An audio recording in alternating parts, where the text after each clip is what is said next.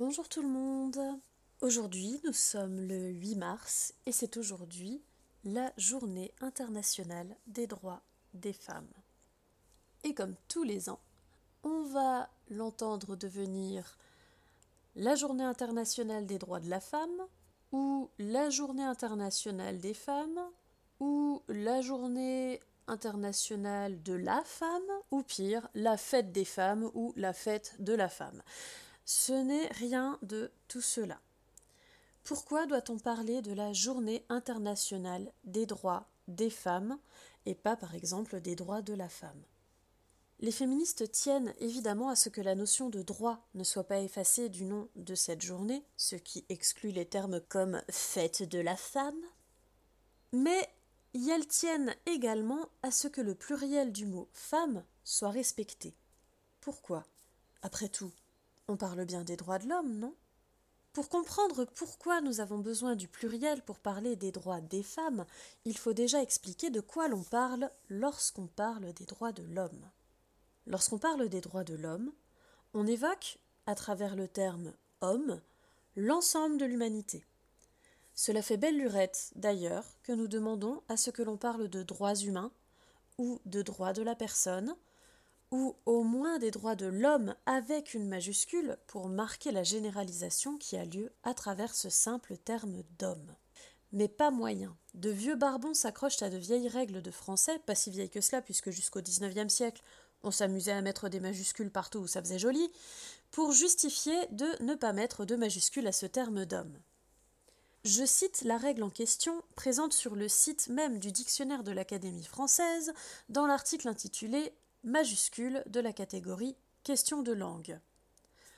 Alors en réalité, euh, l'Académie française n'est pas l'autorité que l'on veut lui donner sur la langue française. Une langue, elle est parlée par ses locuteurs et locutrices. Ce n'est pas en haut lieu que l'on décide de ce que doit être une langue ou pas.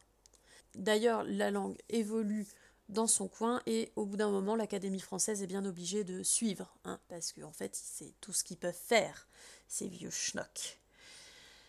Je cite donc la règle. Les noms correspondant aux différentes catégories hiérarchisées des classifications scientifiques traditionnelles, règne, embranchement, classe, ordre, famille, genre, s'écrivent avec une majuscule initiale.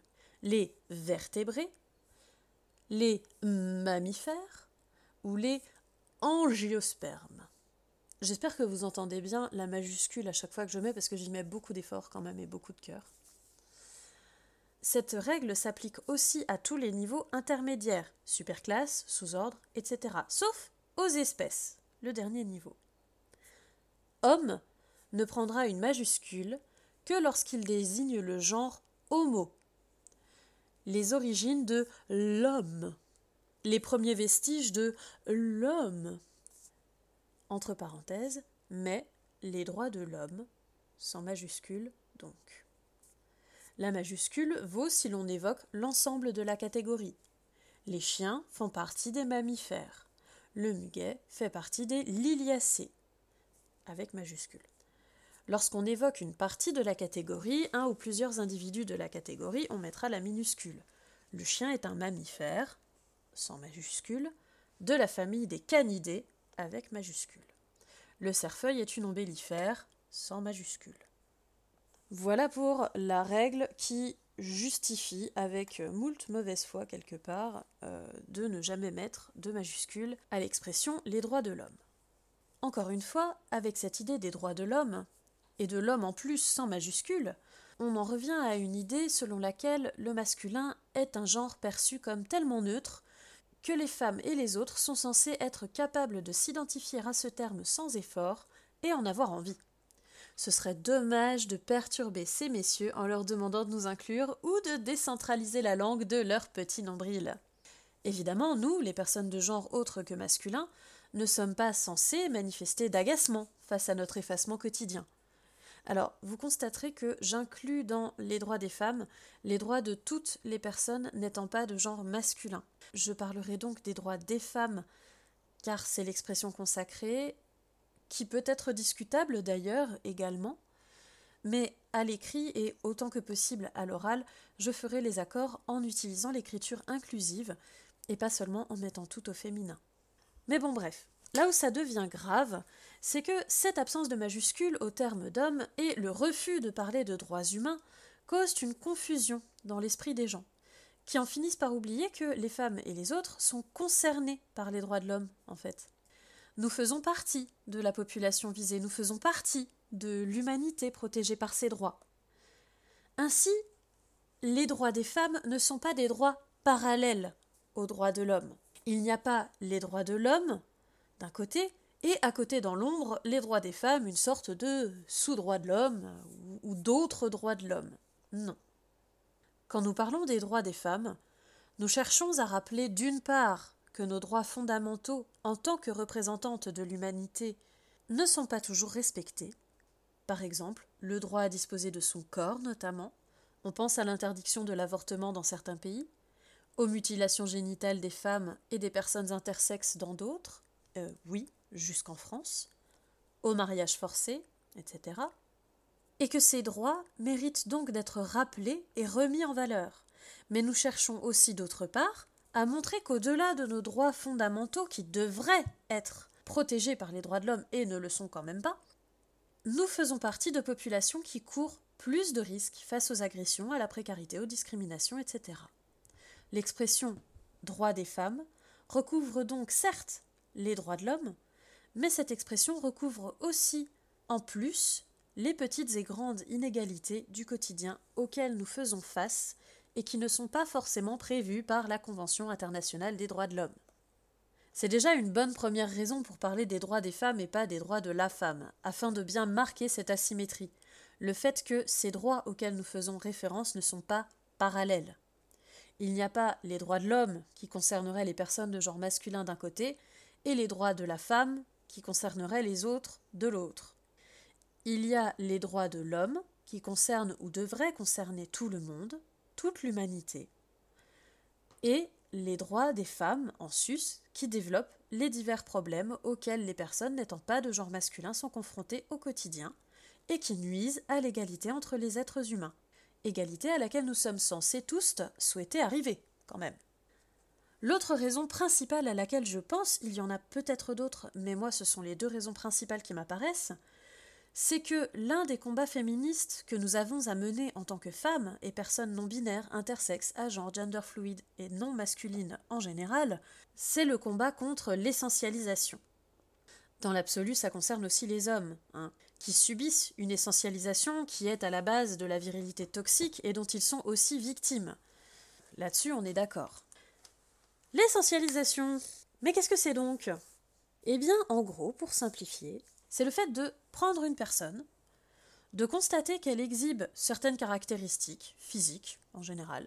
Cette personne est noire, ou grosse, ou LGBT, ou femme, ou handicapée, ou plusieurs de ces possibilités en même temps, ou encore autre chose, et déduire, à partir de ces caractéristiques, ce que doivent forcément être la personnalité, les qualités, les défauts et le chemin de vie de cette personne.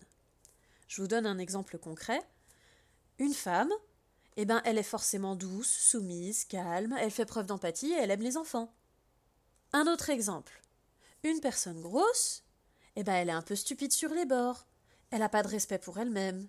Elle n'a pas de volonté. Et puis elle est fainéante. En soi, c'est déjà un problème, car il est évident que toutes les femmes et toutes les personnes grosses ne correspondent pas à ce cliché. Donc c'est un premier problème, car les gens ont une opinion préconçue avant même de nous connaître. L'autre problème est qu'il va être très compliqué de faire changer cette opinion, qui est ancrée très profondément parfois jusque dans des attitudes et des idées inconscientes et exprimées à travers tous les médias de la société, des arts visuels au discours politique, en passant par les séries, les magazines, la coupe des vêtements.